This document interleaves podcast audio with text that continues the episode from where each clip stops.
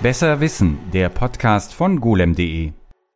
Hallo und herzlich willkommen. Mein Name ist Martin Wolf. Ich bin Videoredakteur und Podcastbeauftragter bei golem.de und beschäftige mich unter anderem auch inzwischen seit ein paar Monaten mit KI-Kunst beziehungsweise dem, was man so landläufig so bezeichnet, also alle möglichen Dinge, die Bilder generieren, wie zum Beispiel Dolly, Midjourney oder was wir gerade haben, Stable Diffusion, um Bilder zu generieren. Und heute mit mir ist Sabine Wieluch, die bei dem Thema mitreden kann, aber nicht nur bei dem Thema, sondern auch generell beim Thema Computerkunst und überhaupt kreativen Umgang mit IT-Technik. Und du, äh, Sabine, äh, ich habe deine LinkedIn-Beschreibung hier mal gnadenlos rauskopiert und da steht Creative Technologist.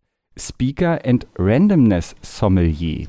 Hi, ja, genau, das habe ich da gerade drin stehen. Über den Zusatz Randomness Sommelier freue ich mich auch immer noch sehr. Der wurde mir mal auf Twitter zugetragen. ich finde, dass das, also was es auf jeden Fall tut, ist, es zeigt so ein bisschen die Vielfältigkeit dessen, was du machst. Also dein, dein, dein, dein Arbeitsfeld oder das, womit du dich beschäftigst, so einfach mal so zu klassifizieren, da ist eine Viertelstunde von dem Podcast schon alleine weg. Also so von all dem, was ich gelesen habe. Was ist das, woran du gerade im Moment arbeitest? Fragen wir mal so rum. Ähm, es ist wirklich schwierig und momentan, ganz, ganz aktuell arbeite ich an der interaktiven Installation, die einen Stiftplotter benutzt, also ein kleines Gerät, das man an den Computer stöpseln kann und das dann mit einem Stift zeichnet und das mit ein bisschen KI und generativer Coding-Magie äh, spannende Bilder erzeugt. Spannende Bilder erzeugen ist so ein ich würde es jetzt nicht Hobby nennen, sondern das ist wirklich auch ein äh, großer Teil deiner Arbeit. Ähm, ich gebe jetzt mal ein Beispiel. Ich habe von dir, also es gibt von dir das schon relativ lange, nämlich beatles.bleeptrack.de. Alle Links versuche ich auch in den Shownotes unterzubringen. Ich hoffe, ich vergesse nichts. Da geht es zum Beispiel darum, Käfer zu generieren. Genau, das war eigentlich das allererste Projekt, mit dem ich auch so spaßeshalber angefangen habe, in die ich sag mal, Creative Coding Community zu gucken. Und man, ja, also probiert es gerne aus. Das ist einfach eine Webseite, wo man auf der rechten Seite ganz viele Einstellungsmöglichkeiten hat. Und auf der linken Seite ploppt ein Bild eines bunten, sehr stilisierten Käfers auf. Und man kann sich dann aussuchen, wie groß möchte man die Flügel haben, welches Muster oder wie soll das Muster aussehen, welche Farben hätte ich gerne. Und so kann man sich seinen eigenen äh, kleinen Lieblingskäfer basteln. Und ich hatte mit einer Variante angefangen, die war ganz farblos und ich habe nur generativ diese Formen erzeugt und hatte ein Bild auf Twitter gepostet damals und habe gemerkt, dass Leute das total witzig finden, irgendwie sowas zu, äh, selber zu erzeugen und dabei zuzugucken. Und dachte ich, ach witzig, ich finde es auch voll spannend. Und dann ist das am Anfang ein sehr aktives Hobby von mir gewesen, solche kleinen Projekte zu bauen. Und das hat sich jetzt dann für mich sehr unerwartet zu meinem Beruf entwickelt tatsächlich. Du bist Doktorandin an der Uni Ulm, hast Informatik studiert und äh, bist äh, auch Firm in Machine Learning und äh, was hier noch drin steht, ist Computational Creativity. Ähm, und du hast mir auch gesagt, du bist in deinem Institut in der Neuroinformatik so ein bisschen die Einzige, die das alles kombiniert, ja? Ja, genau. Also, aber wie kommt es denn dazu? Also, ähm, man wacht ja nicht morgens auf und sagt sich, ich wollte schon immer mal Computational Creativity machen und äh, in, den, in, der Neu in die Neuroinformatik einführen. Ähm, stimmt, aber ein bisschen so war es vielleicht dann auch irgendwie doch. also, während dem Studium, genau, ich habe ganz normal Informatik studiert und ich fand immer die Pattern Recognition und Machine Learning Themen interessant. Das waren dann noch Sachen, wo ich meine Bachelorarbeit, meine Masterarbeit in so eine in so eine Richtung ausgerichtet hatte. Aber ich sag mal, das war noch so die ernsthaftere Forschung. Die Bachelorarbeit war zum Beispiel die Klassifikation von Fledermäusen anhand derer Rufe, ja, mit Machine Learning. War irgendwie auch ganz spannend. Aber hatte noch nichts mit Kreativität in dem Sinn zu tun. Und ich hatte dann eine Promotion angefangen, mit der war ich relativ unglücklich und habe die nach einem guten Jahr recht spontan geschmissen. Und hatte dann auf einmal sehr viel Freizeit übrig, weil ich hatte immer noch Lehre an der Uni, aber in den Sommerferien passierte halt auch nicht viel und dann war auf einmal viel Freizeit da. und da hatte ich viele tolle Talks gesehen zu prozeduraler Generierung, oft eher so im Computerspiele-Kontext. Da dachte ich, ach cool, das will ich mal ausprobieren. Und musste dann irgendwie mal so ein paar Stunden überbrücken, wo ich ja einfach echt Zeit übrig hatte, mir war langweilig. Ich habe dann angefangen zu programmieren und da kamen dann die Käfer raus. Also es ist schon, es ist mir schon so ein bisschen zufällig auch zugefallen, glaube ich. Da fallen mir zwei Fragen dazu. Wann war das? Ähm, oh Gott, jetzt bin ich mir nicht ganz sicher, aber das müsste 2017 oder 18 gewesen sein. Also es ist auch schon eine ganze Weile her. Und was war das ursprüngliche Thema? Also was du dann geschmissen hast? Ähm, da ging es um Spracherkennung. Also das waren, äh, ging es um Dialog Sprachdialogsysteme. Ich kann es jetzt gar nicht mehr so richtig ganz genau. Ich hatte mich da auch noch nicht so hundertprozentig auf ein Thema versteift, ehrlicherweise. genau, aber. Ah, okay, dann, dann fällt es auch einfacher, das dann äh, am Wegesrand ja. zu lassen. Aber du hast gerade so eine äh, interessante Unterscheidung gemacht, äh, die ernsthaften Sachen ähm, und das, was du jetzt machst. Findest du das nicht so ernsthaft oder was ist da der für dich die Linie, die das überschreitet? Ähm, ich glaube, es ist für mich einfach ein bisschen weniger ernsthaft, weil ich weiß nicht, also es ist einfach, ich baue da keine Systeme, wo irgendwelche Firmen von abhängig sind oder Leben dranhängen oder so. Es hat halt so diesen, im Englischen sagt man recreational, was ist da das schöne deutsche Wort, halt so diesen ja, Selbst, ja, Freizeit, genau, Freizeit, äh, Selbstverwirklichungsgedanke, der steckt da drin. Und deswegen ist es auch ja so ein bisschen undefiniert. Was macht man denn überhaupt bei Creative Coding? Da fällt ja auch ganz viel unterschiedliche Sachen drunter. Und aber nur um es mal, also ich sehe das nämlich doch ein ganz, ganz schönes bisschen anders. Also für mich ist das tatsächlich, also, die, also ich finde sowieso die deutsche Unterscheidung zwischen U und E so ein bisschen äh, kritikwürdig, aber mal abgesehen davon ist ein, ein großer Teil auch deiner Arbeit oder ein Teil deiner Arbeit ja auch, dass man Leuten vermittelt, dass Coding, dass Informatik, dass Mathematik schön, spielerisch und eben nicht immer ernst und, und, und äh, äh, trocken sein muss. Und damit ist, das ist ja auch eine große Aufgabe oder auch ein großes Ziel, ähm, andere Leute dafür zu begeistern. Also das ist schon ein ziemlich ernsthaftes Ding, wie ich finde. Also, weißt du, was ich meine? Es ist ja nicht nur, nur weil, oder, oder andersrum gesagt, ich, ich wundere mich, dass nur weil du Spaß dran hast, du, du gleich annimmst, dass es gar nicht so ernst sein kann. Also, ja. Das stimmt, das ist ein schöner Gedanke. Und du hast voll recht. Also es ist gerade zur Vermittlung ein richtig tolles Werkzeug. Also ich mache ab und zu mal Workshops auch mit Kindern und Jugendlichen für so Gener äh, Generative Art oder generative Kunst, Coding Sachen. Und das funktioniert als Einstieg echt immer richtig gut. Vermutlich, weil es halt auch sehr visuell und dann relativ greifbar ist. So ein blankes Hello World ist halt immer, weiß ich nicht, so der langweiligste Einstieg, den man halt machen kann wahrscheinlich. Ähm, genau, deswegen, das stimmt, also da hast du recht, das funktioniert dafür echt gut. Ich glaube, ich. Vielleicht ist es auch, vielleicht schütze ich mich doch ein bisschen selbst mit. Wenn ich Dinge nicht zu ernst nehme, mache ich mir auch vielleicht einfach nicht so viel Druck.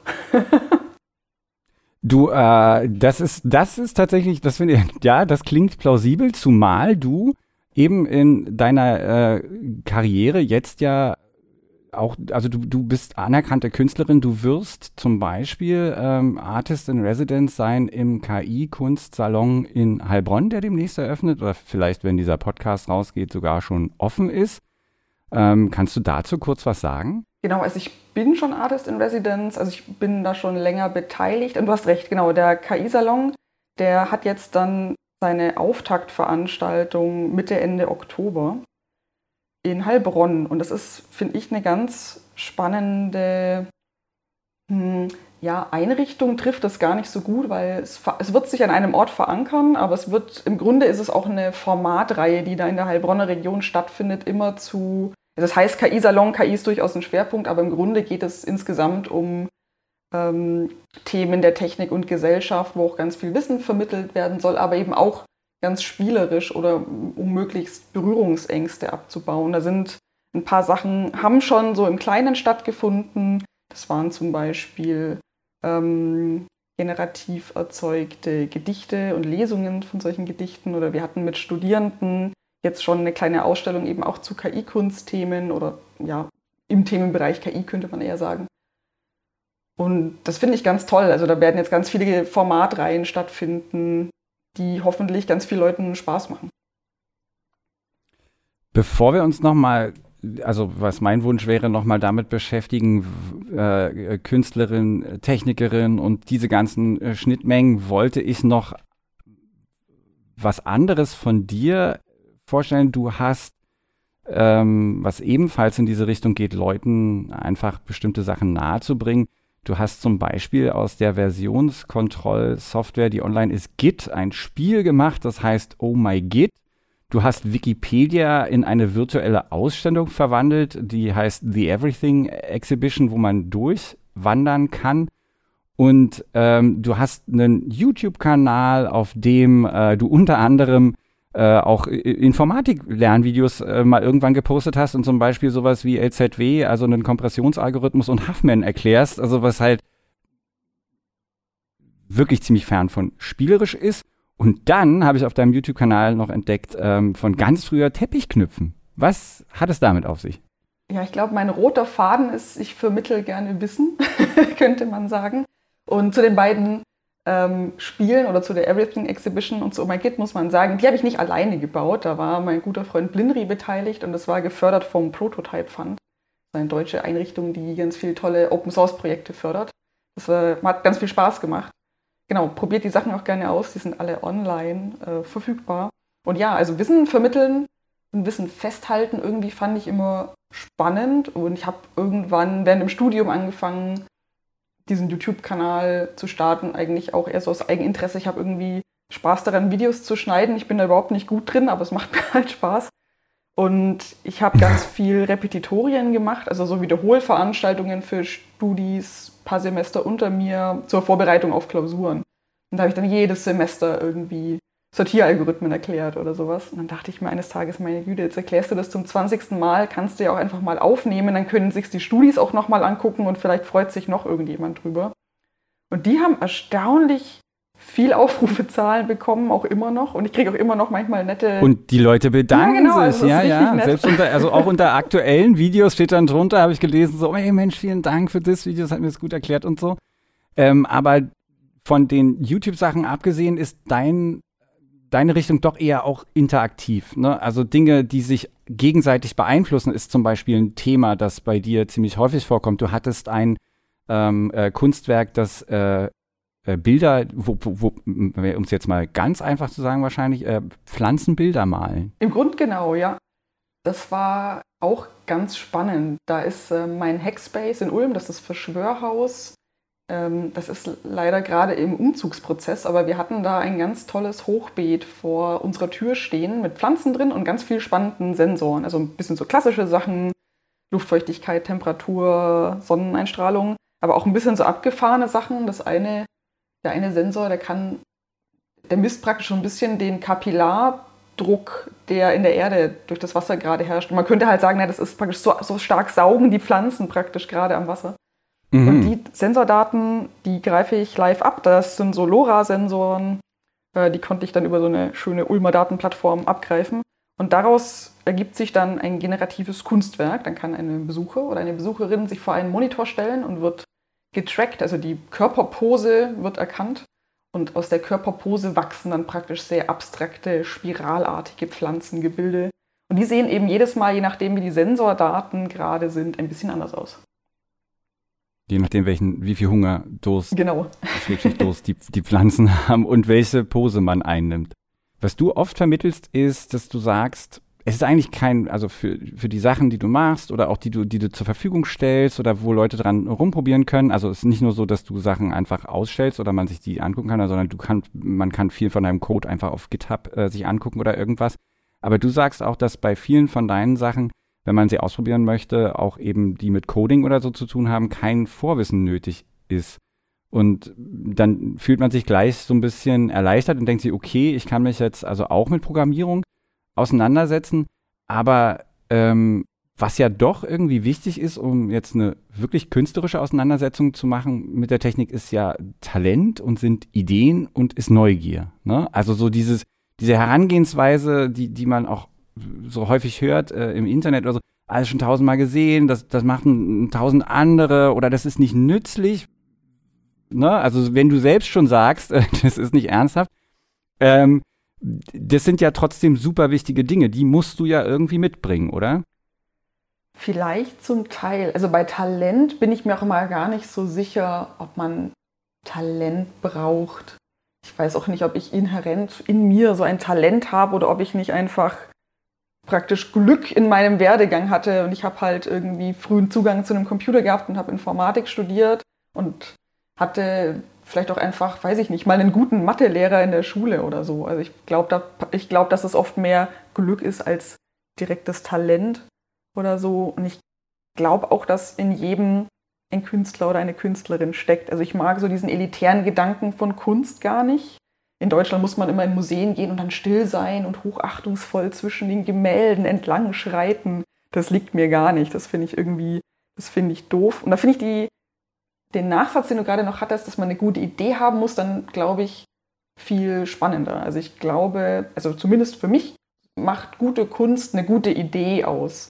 Und das kann auch jemand schon 3000 Mal gemacht haben, aber wenn es halt in dem Fall irgendwie besonders witzig ist oder noch irgendwie einen extra spannenden Gedanken mit sich bringt, dann war es halt eine gute Idee und dann vermutlich auch eine gute Umsetzung oder so.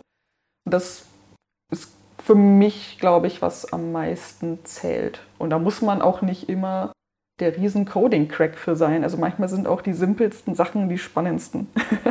Ich liebe ja so äh, kleine Rädchen drehen und so, genau. Ich habe auch so also einen Flitz für, für generative Dinge oder für Sachen, die sich prozedural generieren lassen. Ich mache das gerne immer in Blender und dann kannst du halt in, in, in Blender ist so eine Software, die in äh, Python geschrieben ist und du kannst in Felder äh, äh, Zahlen ein, meinetwegen Drehung 90 Grad eingeben, aber du kannst da auch was ganz anderes eingeben. Du kannst zum Beispiel eine Sinus-Funktion äh, eingeben und dann macht das, dreht es sich automatisch immer hin und her, ohne dass du irgendeinen Keyframe setzen musst oder irgendwas. Und solche Sachen liebe ich halt auch total. Ähm, und ich habe auch bekloppte Ideen. Eine davon äh, werde ich dir nachher erzählen, aber äh, ich, ich hacke jetzt noch ein bisschen auf dem ähm, Kunst- und Technikgedanken rum.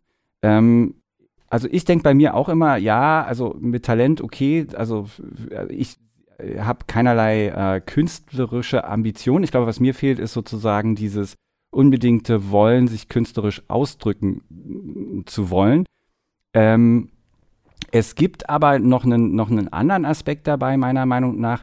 Und zwar, du sagst, dass du dies, also dass du gerne die, die, die Mittel, die dir, die, die der Computer und die dir die IT bieten, ähm, benutzt, um so freie Gedanken oder sagen wir so, die, die Kunstwerke, die du schaffst, sind oft so frei und sehen so nach Jamming und nach, nach ähm, äh, spontan und nach, ähm, äh, ja, eben, ich würde es frei mhm. nennen, mhm. ne? Ähm, ran. Und das ist so ein ziemlicher Gegensatz zu dem, wie eigentlich IT, Software, Coding funktioniert. Also wo du strukturiert sein musst, wo du optimierend äh, herangehst, ähm, und und äh, ich, bei dir ist es eher so, habe ich das Gefühl, so, ich würde es mal iterative Ineffizienz nennen, ne? Voll, Immer noch ja. was machen und dann noch was ranbauen und mal gucken oder so. Ähm, ist das das? Äh, beschreibt es das? Oder wie würdest du, wie würdest du mit diesem Gegensatz äh, für dich formulieren? Voll spannend. Ich glaube, das trifft sogar ziemlich gut und vermutlich ist es auch das, was diese Creative Coding-Projekte oder Szene so ein bisschen ausmacht, dass man nicht vor einem ähm, definierten Lastenbuch sitzt, wo man sagt, ich muss jetzt diese Features heute implementieren, sondern wo man halt sagt, ich weiß nicht, ich wollte schon immer mal gucken, was passiert, wenn ich eine Linie drei Zentimeter weiter male, als sie vielleicht sein sollte oder so.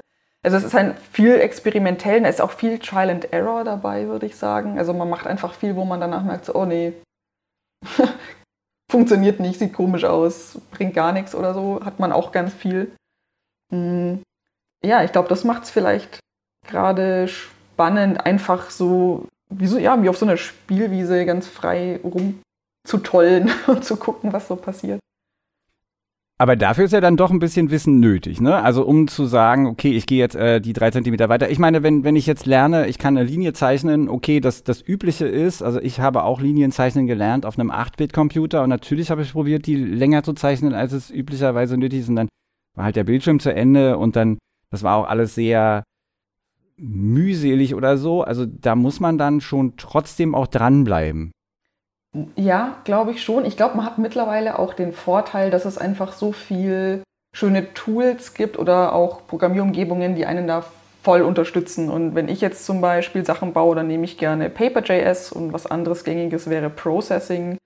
Das, also da muss ich mich um ganz viel auch einfach nicht mehr kümmern und kann einfach direkt sagen, hier bitte Linie, hier bitte Kreis, hier bitte Farbe oder mh, mm, hier bitte, weiß ich nicht, Farbe mehr nach Grün mischen oder so.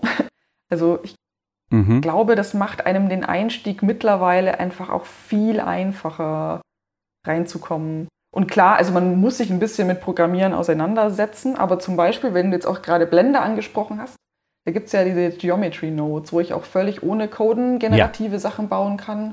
Und so gibt es auch zum Beispiel Touch Designer als Tool für eher für ja, Grafikdesigner, ja.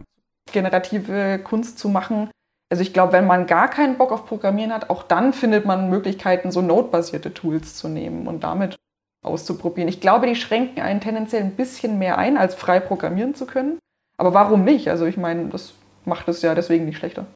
Naja, und du hast ein besseres Verständnis da. Also letztendlich sind es ja auch nur Codeschnipsel, die du halt anders irgendwie mhm. anordnest oder so. Und vielleicht ähm, gibt es dann ein grundsätzlicheres Verständnis. Also ich habe festgestellt, ich benutze zum Beispiel Geometry Nodes benutze ich jetzt nicht so wirklich, weil die sich, ich weiß nicht, als ich das letzte Mal raufgeguckt habe, da ließen die sich nicht animieren. Und das ist bei mir ein mhm. entscheidender Punkt. Die müssen, die müssen animier, die Parameter müssen animierbar sein. Das fand ich bei Blender immer äh, von Anfang an spektakulär, dass ich jedes Feld, äh, in dem sich eine Zahl befindet, so ziemlich einfach animieren kann.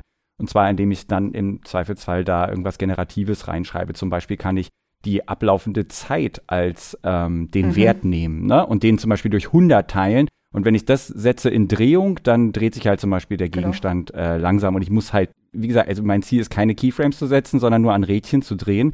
Und ebenso funktioniert es halt auch im äh, äh, Shader-Editor, ähm, wo du ebenfalls ja Nodes hast, um zum Beispiel Muster zu erzeugen und die dann eben durch ja, Animation der einzelnen Wertefelder irgendwie ähm, ja, sich verändern lassen kannst. Ähm, ich habe noch ein Zitat von dir. Die Kunst ist die, ich weiß gar nicht, wo ich, okay, keine Quelle für dieses Zitat. ja, das ist er, der Herr, äh, der Herr Videojournalist. Ähm, ist, ist egal. Es steht, äh, äh, in, diesem, in diesem Dokument von mir steht, äh, Kunst ist die Übermittlung von Gefühlen oder äh, schrägstrich dahinter die Kommunikation von Gefühlen. Per Code, ja. Also das ist schon auch das, was du denkst, oder das ist schon für, also sind es deine Gefühle, sind es, also ich meine, sind es vielleicht die Gefühle der Pflanze? Oder wie würdest du das, wie würdest du das ausführen? Da würde ich schon immer noch dazu stehen. Also ich glaube, ich, mm, ich glaube, ein, ein großes Gefühl sozusagen, was ich gerne vermittle, ist halt Neugier, weil irgendwie alle interaktiven Tools, die ich irgendwie veröffentlicht habe, sind halt sehr, sind dann irgendwie spielerisch und man kann den generativen Raum darin explorieren. Das ist dann immer so ein bisschen ja, Weltraumexploration im ganz, ganz Kleinen, so ein bisschen mit Neugier behaftet.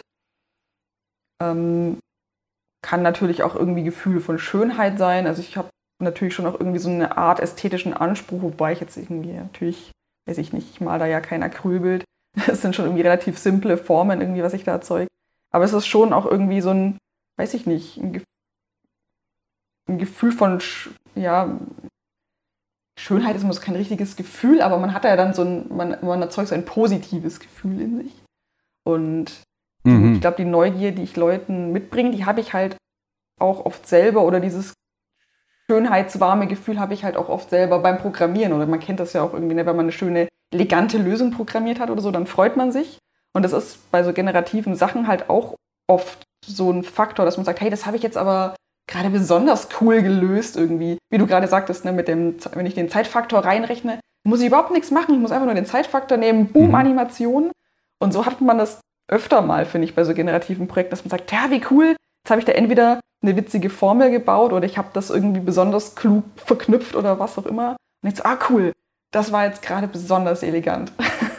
Aber da kommt ja dann wieder die, die, die Technikerin durch, sozusagen. Also äh, ist es ist das für dich ein Gegensatz? Ist das was, was oder was sich befruchtet oder wie, ja, siehst du das? Ich glaube, das passt einfach voll gut zusammen, wenn ich so überlege. Ich glaube, Techniker, also auch egal ob Ingenieur oder Informatiker oder wie auch immer oder Maker, ich glaube, das sind alles furchtbar kreative Personen im Großen und Ganzen, weil man muss Probleme lösen und dazu braucht man einfach einen gewissen kreativen Spielraum, um eine gute Lösung zu finden. Und ich glaube, das ist einfach auch eine ähnliche Kreativität, wenn man in so Kunstrichtungen. Ah, du meinst, dass die, die technische Kreativität und die künstlerische Kreativität dann in dem Fall gar nicht so weit auseinander finde liegen? Ich schon. Es ist halt immer, also ich finde, die Basis ist ja oft so ein bisschen so out of the box denken oder nochmal so einen Schritt zurückgehen und nochmal drüber nachdenken. Schon. Und ich glaube, wenn man die Fähigkeit hat oder das gut kann, dann kann man das in anderen Bereichen auch gut, würde ich behaupten. Wäre zumindest meine Erfahrung hm. dazu. Also ich überlege jetzt gerade, ein Freund von mir, ein guter Freund von mir, der ist Ingenieur. Ich glaube nicht, dass der einen ästhetischen Ausbruch so hätte. Weißt du, was ich meine? Also ich meine, der ist furchtbar kreativ äh, bei dem, was er, also mhm. finde ich, was er macht, weil der muss, der arbeitet für einen, ähm, für eine wissenschaftliche Einrichtung und äh, entwickelt unter anderem Sensoren, äh, äh für die die super spezifische Parameter, wie zum Beispiel, die müssen ein Jahr lang in der Wüste überleben, ohne Stromzufuhr oder so. Die müssen tausendfach herstellbar sein und so weiter mhm. und so mhm. fort. Also wo du wirklich äh, als Ingenieur rangehen musst und du wirklich so äh, von null irgendwas machen musst. Aber ich glaube nicht, dass er so einen ästhetischen ähm, Punkt hat. Weißt du, was ich meine? Ja, Vielleicht ist es doch nochmal was Besonderes, dass du irgendwie, dass du, weißt du, dass, dass die Kreativität dann ein Schönheitsaspekt, der anderen Leuten gefällt. Also weißt du, ich meine, er baut die Dinger nicht, damit sie jemandem gefallen. Also genau, aber halt, muss es schön sein, frage ich mich gerade. Oder wäre mhm. dein, wär dein Kumpel nicht vielleicht irgendwie so eine Person, die könnte man wahrscheinlich auch voll gut mit irgendwie tausend kleinen Motoren und tausend kleinen Metallstäben in so einen Raum setzen und dann baut der irgendwie eine total witzige Installation, Vollkommen, die den absolut. witzigsten Lärm der Welt macht oder so. Also. Ja, aber genau. Ja, ich weiß halt nur nicht, ob, äh, aber vielleicht ist das auch sowas, vielleicht schätze ich das auch falsch ein. Vielleicht ist das sowas, was man sich dann angewöhnt hat. Und je jünger man ist und je weniger man sich in dem Bereich, in dem man ähm, professionell arbeitet und wenn man, also immer vorausgesetzt, dass man natürlich wirklich da drin auch aufgeht.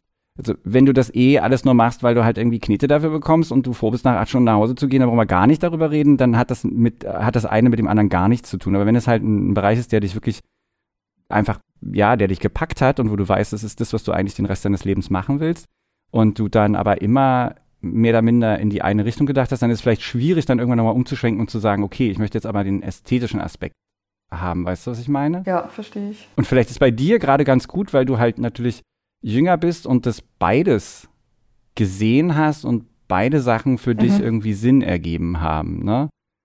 Obwohl du dich jetzt wahrscheinlich ja eher für die ästhetische Variante. Oder siehst du dich in zehn Jahren in, äh, äh, in, in ich nenne es jetzt, mhm. so wie du es gesagt hast, in einem ernsthaften Forschungsfeld? ähm, du vielleicht aber andersrum, vielleicht entwickelt sich generative KI auch in, zu einem super krass ernsthaften Forschungsfeld. Ja, ich glaube, das ist es im Grunde ja auch schon, ja. Also wenn man sich da die Paper anschaut, ja, die sind schon ganz schön abgefahren. Ja. Ähm, ja, gute Frage. Also ich würde es, also ich bin aktuell mit meinem freigeistigen, freiberuflichen Dasein sehr zufrieden und würde den auch gerne behalten, aber ich habe keine Ahnung, ob das funktioniert. Also ich bin auch jetzt schon erstaunt, dass es überhaupt funktioniert, muss ich gestehen. Damit hatte ich am Anfang nicht so ganz gerechnet. Aber da kann ich dir sagen, die Künstlerinnen, die ich kenne, die, die, die sind äh, äh, mein Alter, sprich Mitte 40, und die sehen das auch immer noch als, nicht als gegeben ja. an, dass das immer noch so funktioniert. Ne? Also und die machen das seit Jahrzehnten und trotzdem stellen sich auch die immer noch die Frage, ist das eigentlich, also ne, mhm. kann ich das für immer weitermachen? Ist es so und so? Also ich glaube, das ist ganz normal wahrscheinlich in dem äh, künstlerischen Bereich, obwohl wahrscheinlich ist es auch normal für viele andere Leute. Wo ich frage mich, glaube ich, nicht so häufig. Ja, vielleicht ist es so ein Freiberuflerschmerz, den man dann mit sich führt, dass man manchmal nicht so genau weiß, wie gut die Lage einfach in einem Jahr oder in fünf Jahren oder in zehn Jahren ist, ja. Stimmt, es kommt natürlich ein Aspekt der Unsicherheit hinzu, klar. Aber als ich Freiberufler war, da habe ich wenig darüber nachgedacht, ob inhaltlich das mhm. mich weiter. Also da habe ich dann tatsächlich ja, okay. nur mhm. darüber nachgedacht, ob das jetzt, ne? Ich meine jetzt eher inhaltlich, ob du meinst, dass du da nochmal einen anderen Weg einschlagen würdest oder ob du meinst, dass das schon das ist, was du eigentlich machen willst auch. Also das ist eigentlich echt genau das, was ich machen will. Und ich würde also ich fände es voll schade, wenn ich es nicht mehr beruflich machen könnte, weil ich befürchte, also ich meine, dann würde das halt zu einem Hobby zurückfallen, was auch natürlich irgendwie okay ist, aber dann hätte ich weniger Zeit dafür und das fände ich sehr schade. Und dann landet man ein bisschen so in seinem innerlichen Zwiespalt, wie viel Zeit man in was verbrät. Also ich finde es ich find's toll, dass ich es gerade machen kann und ich ähm, gehe da sehr drin auf, glaube ich. Also ich habe das immer, alles was ich, ähm, äh, künstlerisch hört sich jetzt mehr an als das, was ich getan habe, aber so, ob es jetzt VJ ist auf irgendwelchen ähm, äh, Tanzveranstaltungen oder ähm, an Theaterstücken mitzuarbeiten als, die, als der visuelle Part damals oder so.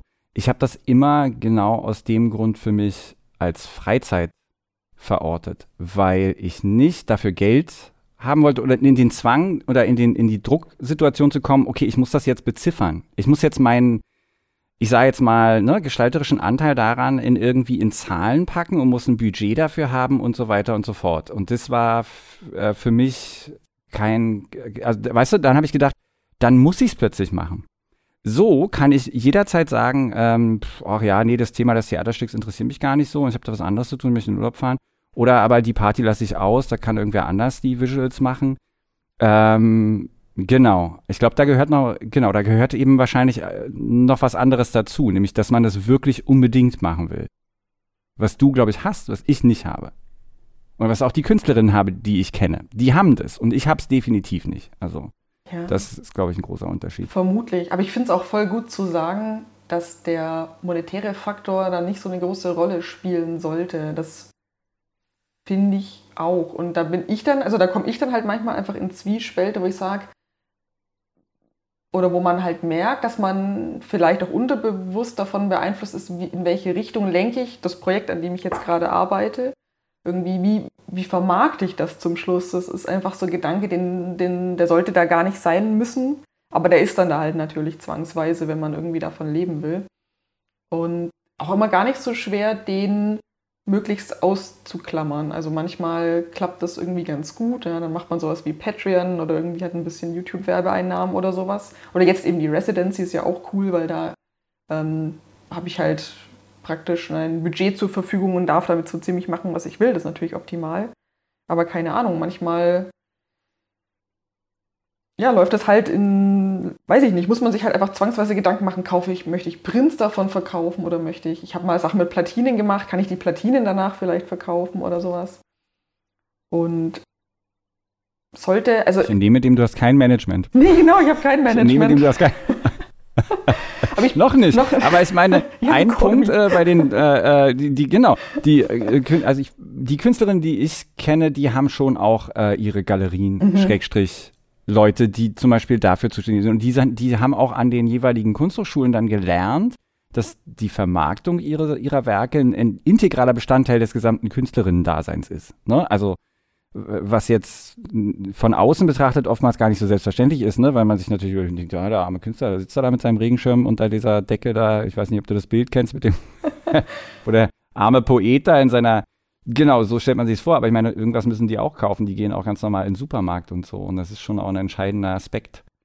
Du hast ganz am Anfang mal ganz kurz so ein bisschen blicken lassen, wie du dazu gekommen bist und dass es eben richtig eine Szene gibt dafür. Und mir war das, bevor ich mich jetzt damit beschäftigt habe, überhaupt nicht klar. Also ich wusste nicht, dass es eine ähm, Szene gibt für generatives Coding. Du hast mir ein tolles Wort äh, gegeben. Das ich, muss ich, ich habe es noch nicht, ich habe mich damit noch nicht, ich habe noch nicht nachgesucht, ob irgendwas davon in meiner äh, Gegend stattfindet. Aber Algorave zum Beispiel, ja. Ähm, äh, was ist das für eine Szene und was kann man, wenn man möchte und da einsteigen möchte, was kann man denn alles sehen? Gibt es Konferenzen, gibt es irgendwie Veranstaltungen und, und äh, wie funktioniert das? Also ich glaube, die Creative Coding Szene ist relativ groß und relativ vielfältig. Genau, du hast jetzt Algoraves erwähnt. Das sind witzige Veranstaltungen, wo Leute live Musik und Visuals coden auf der Bühne. Das ist ziemlich abgefahren und die Musik ist auch, also ich würde jetzt mal sagen, muss man mögen. Es ist schon nicht, auch nicht immer so leicht zu hören, aber auch irgendwie echt cool. also ich finde das ziemlich abgefahren. Also da finden ich glaube, weltweit immer wieder Events statt. Ich glaube, da muss man einfach mal danach googeln, was so in seiner Nähe irgendwie passiert. Dann kann man einfach, ja, ist halt dann irgendwie ein Konzert, kann man hingehen und gucken. Und normalerweise wird auch der Code, der eben gerade produziert wird, eingeblendet mit äh, auf einem Beamer irgendwo auf der Stage. Das ist irgendwie echt, echt abgefahren. Und was es ansonsten noch gibt, ist ja, kennen sich ja einige so die Demoszene, wo Leute mit Shadern total abgefahrene visuelle kurze Render, also nicht Render, es wird ja live, es wird live auf dem Rechner gerendert, so wollte ich es sagen, ähm, schreiben und da auch sehr kompetitiv sind. Ja? Also da werden dann kleine Programme geschrieben, wo es dann ähm, kompetitive Segmente gibt, wo die nur 4 Kilobyte groß sein dürfen. Das sind dann aber irgendwie Sequenzen, die gehen über drei Minuten mit Musik und man fliegt durch krasse Landschaften. Ja? Also das ist total abgefahren. Und da finde ich zum Beispiel, ich persönlich den Einstieg echt schwierig, weil die das meistens Gruppen, die da ähm, teilnehmen, die sind einfach schon so hart gut, dass man, also um da wirklich an so einem Wettbewerb teilzunehmen, muss man so viel Wissen aufholen, das ist abgefahren. Also da finde ich es tatsächlich verhältnismäßig schwierig einzusteigen. Aber ist nicht unmöglich. Also ähm, dann hast du mir erzählt, es gibt auch so ähm, Konferenzen, die zu äh, äh, Computational Creativity stattfinden. Genau, also es gibt eine größere, sage ich mal, das ist die ICCC International Conference on Computational Creativity. Die ist ganz spannend, weil da mischen sich so ein bisschen unterschiedliche Forschungsrichtungen. Da sind Informatiker natürlich da, da sind aber auch Psychologen da, denen geht es dann halt auch eher um den Aspekt, wie kann man Kreativität an sich nachbauen, vielleicht technologisch? Oder was ist überhaupt Kreativität? Was kann Kreativität überhaupt in so einem technologischen Sinn sein? Kreativität als Begriff ist so ein bisschen wie Kunst, das ist zum Teil so ein bisschen schwer definierbar und auch schwer überprüfbar. War das jetzt, ist das jetzt kreativ oder nicht? also da kommen ganz viele spannende Fragestellungen zusammen und da sind die, genau, also die Paper stellen dann auch oft also jetzt gerade mit Machine Learning würde ich sagen, gab es dann natürlich einen großen, einen großen Schwung in die Richtung, aber viele Projekte vor, die dann auch so ko-kreative hm, ja, Ansätze zeigen, wie können Leute mit einem Computer zusammen kreativ sein oder wie kann dein Computer Menschen in einem kreativen Prozess unterstützen. Da passiert ganz viel, die ist sehr schön. Dann gibt es noch eine europäische Konferenz, das ist die Evo, ich, ich sage es wahrscheinlich falsch, Evo Musart, Musart also Music, Music and Arts European Conference. Und genau, die geht auch in so eine Richtung und da werden eben auch, die ist fast noch künstlerischer ausgelegt, da werden auch echt viel ähm, ja, Projekte, die dann mal in einem Museum gelandet sind, auch nochmal in so einem Kurzpaper mitbeschrieben oder so. Also ist ganz witzig, ähm, sich auch da mit Leuten zu treffen. Da kommen auch sehr viel unterschiedliche Bereiche aufeinander. Ich sage jetzt schon irgendwie bildende Kunst und dann kommt Musik dazu und dann gibt es Leute, die arbeiten auf Tanz, Choreografie, Daten oder so. Oder Leute, die machen, ach, keine Ahnung, ich habe schon so viel durchgeknallte Sachen gesehen. Leute, die irgendwie Biosensor-Daten abgreifen und damit wilde Sachen machen oder so. Also haben die alle irgendwas gemein? Also außer dass sie sozusagen natürlich sind die auf der, aber haben die irgendwas gemeint? Sind die ebenfalls so technisch äh, äh auch so bewandert oder oder äh, also nur um nochmal diesen Exklusivitätsgedanken nachzuverfolgen? Also auch wie gesagt, wenn wir anfangs gesagt haben, ganz viele Sachen lassen sich ganz einfach inzwischen machen. Es gibt einen Haufen Tools und so weiter und so fort, aber irgendwie so ein Grund Hang oder äh, Wunsch, äh, mit Technik kreativ zu sein, muss es ja dann doch irgendwie geben. Ist, äh, sind das, also so wie du es beschrieben hast, die kommen natürlich alle aus verschiedenen Fachrichtungen, aber sind es auch wirklich unterschiedliche Leute oder haben die alle irgendwie auch so einen, ein, ähm, ja, einen, einen gemeinsamen Faktor, der sie irgendwie eint? Was ist da dein Eindruck?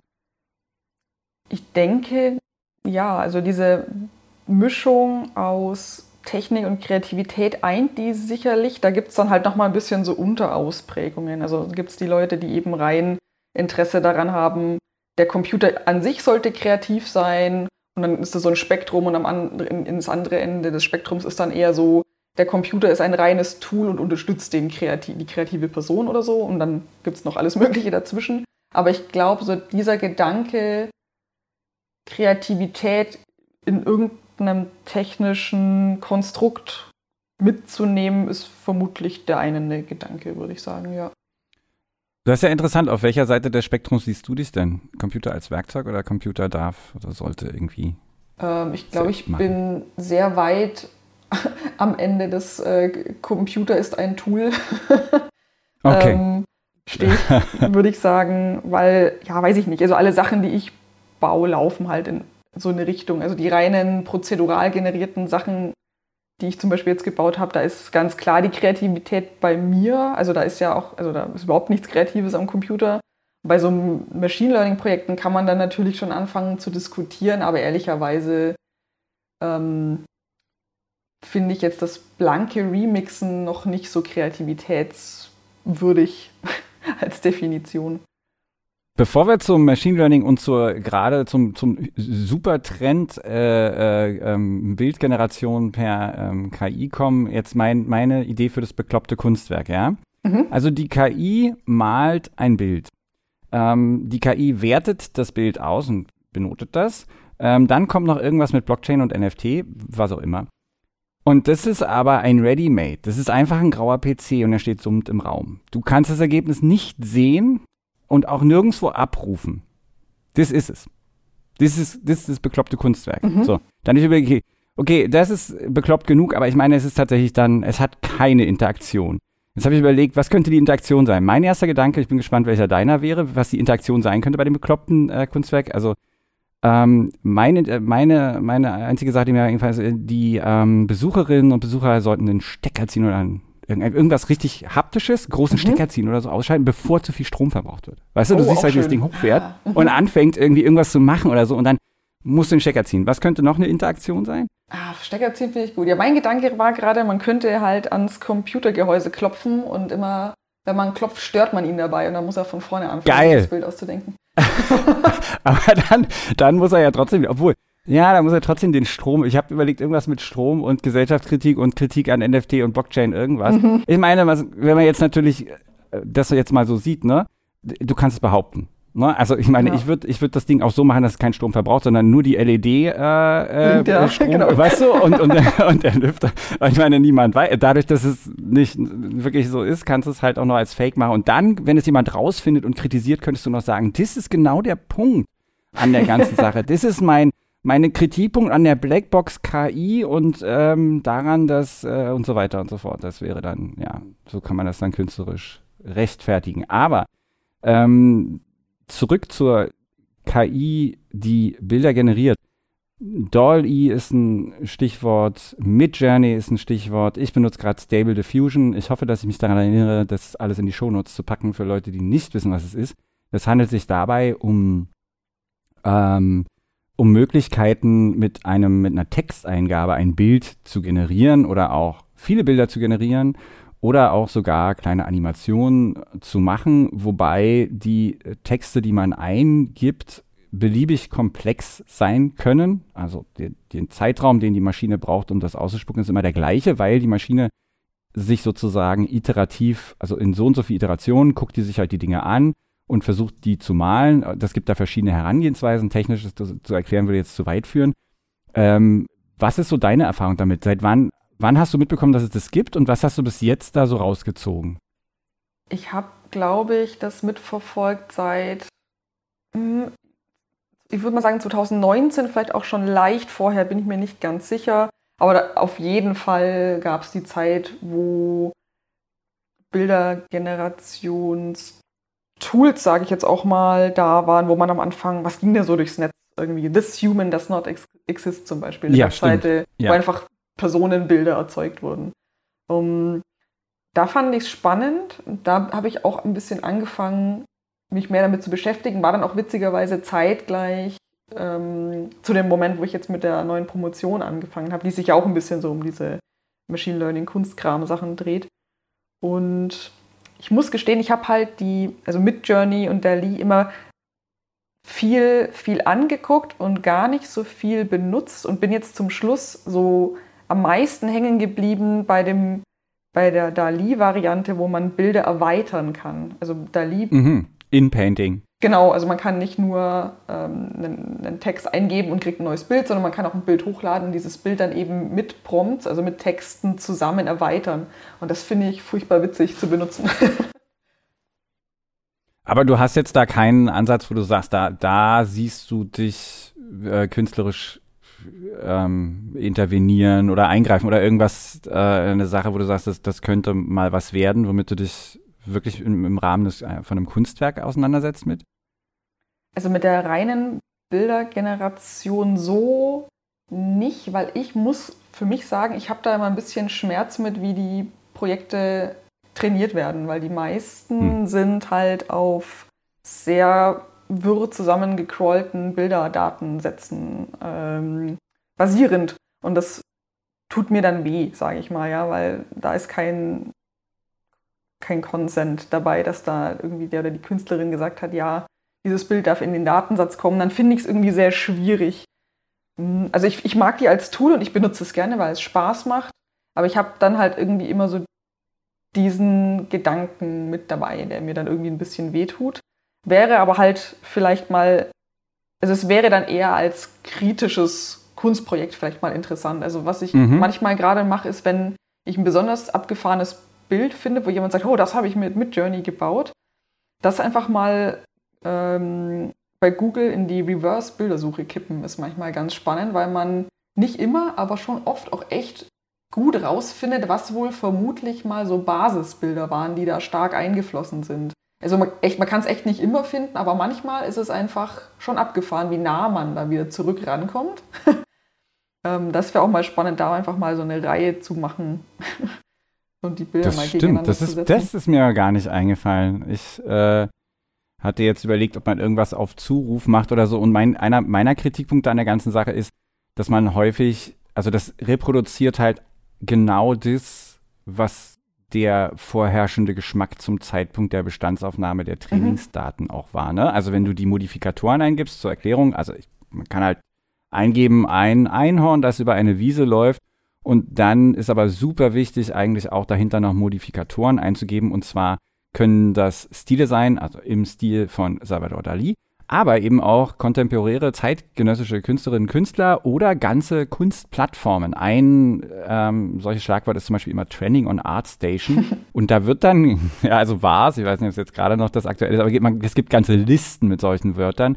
Und die reproduzieren dann halt den Look von genau sowas und dann bleibt es halt aber auch dabei. Ne? Es wird nichts Neues, es, es gibt keinen neuen Look, es gibt auch nicht irgendwas, ähm, genau, was jetzt irgendwie was da herausstechen würde. Und wenn man das immer weiter denkt, dann, dann ist das halt eine Blase und die dreht sich dann, also es dreht sich dann halt alles um sich selbst. Ne? Also toll ist es, wenn man schnell, was bei mir ziemlich häufig vorkommt, schnell mal ein Bild braucht, um irgendwas total Abstraktes zu mhm. illustrieren. Ja, ich glaub, Aber auch das ist ja eigentlich so ein bisschen. Mhm. Ne, also, oder, oder ich will einen abstrakten Hintergrund haben. Und dafür jetzt nicht Blender anschmeißen, sondern mhm. einfach nur den Knopf drücken, dann kriege ich den natürlich sofort generiert. Ja. So, Jetzt sind wir relativ weit in die KI-Welt raus und auch in andere Welten und ich würde das super gerne noch viel, viel länger machen, aber unser Podcast muss ein Ende finden und zwar nicht zuletzt deshalb, weil deine Kamera läuft und nicht unendlich viel Aufnahmekapazität hat, aber auch, weil diese Podcasts bei uns nicht unendlich lange gehen können. Ich äh, frage deshalb mal, habe ich irgendwas, habe ich irgendeinen Aspekt übersehen oder vergessen oder willst du noch irgendwas sagen oder loswerden? Grüße an, keine Ahnung, Grüße gehen raus an die Demoszene, keine Ahnung. Ähm, spontan nicht. Ich würde einfach mal sagen, alle, weiß ich nicht, Zuhörer, Zuhörerinnen, die ganz viel, eh vielleicht auch schon ganz viel Spaß am Programmieren haben. Ich kann es voll empfehlen, sich einfach mal ein paar Stunden zu nehmen und einfach mal zu überlegen, ob man nicht irgendwie so ein Kreativcoding-Projekt starten möchte. Es ist, es ist sehr schön und wenn jemand Programmieren sowieso Spaß macht, kann ich das empfehlen. Macht das mal. Außer ihr sagt, oh nein, ich programmiere in meinem Leben eh schon die ganze Zeit, vielleicht gehe ich auch mal lieber in den Wald. Ist auch eine valide Alternative. Oder in eine Kunstausstellung auch von sehr dir. Schön, ja. Kann man ne? auch also machen. dann, das stimmt. Also sich, sich äh, Kunst anzugucken und sich nicht immer dabei auch gleich, vielleicht auch äh, sich davon zu lösen, dass man danach dann auch äh, äh, sich die ganze Zeit überlegt, wie ist das wohl gemacht worden, sondern vielleicht einfach auch nur ähm, zu genießen, weil auch die, also bei allem Kunst schaffen und bei allem Spaß, was das macht, ist natürlich auch, ne, es, es, es ist eben auch das Schöne, die andere Seite der Kommunikation, nämlich das zu Empfangende zu sein und zu gucken und einfach Dinge schön zu finden. Auf jeden Fall. Damit würde ich diesen Podcast beenden. Vielen, vielen Dank für deine Zeit, Sabine. Ich hoffe, dass ich nichts vergesse und alles in die Show, äh, Shownotes packe. Ähm, es äh, gibt die, den KI-Salon, der dann öffnet. Ist der immer offen dann? Kann man den einfach so besuchen in Heilbronn? Wie ist das? Ähm, das Gebäude an sich wird erst nächstes Jahr eröffnet, aber die Events finden jetzt dann regelmäßig statt. Am besten auf der Webseite nachgucken, was gerade aktuell ist. Perfekt. Dann auf, apropos auf der Webseite nachgucken. Auf der Webseite namens golem.de könnt ihr nachgucken. IT-Nachrichten, äh, Nachrichten aus Technologie und Wirtschaft, äh, lange Beiträge, Tests, Reviews, äh, was auch immer. Wir schreiben so viele Sachen, dass ich das immer gar nicht so schnell zusammenfassen kann. Aber jedenfalls solltet ihr golem.de lesen. Und ihr solltet natürlich ähm, auch Sabines Webseite mal besuchen, nämlich bleeptrack.de. Korrekt. Und ganz zum Abschluss noch ein Hinweis in eigener Sache. Am 9.11., also nächste Woche Donnerstag, finden wieder unsere Tech Talks statt. Wir bieten hier gemeinsam mit Zeit Online den ganzen Nachmittag ein volles Programm mit Kurzvorträgen und Deep Dives aus der IT-Praxis verschiedener Unternehmen. Themen sind zum Beispiel Mainframes, die Tokenisierung von Wertgegenständen, Standalone-Kartenterminals, die technische Architektur von Empfehlungssystemen und Python 3.11. Dazu gibt es Möglichkeiten, Fragen zu stellen, sich mit den Firmen direkt auszutauschen und sogar Einzelgespräche zu Jobs zu führen. Das Ganze ist wie immer rein digital und kostenlos. Wir freuen uns, wenn ihr reinschaut. Anmelden könnt ihr euch unter zeit.de slash techtalks.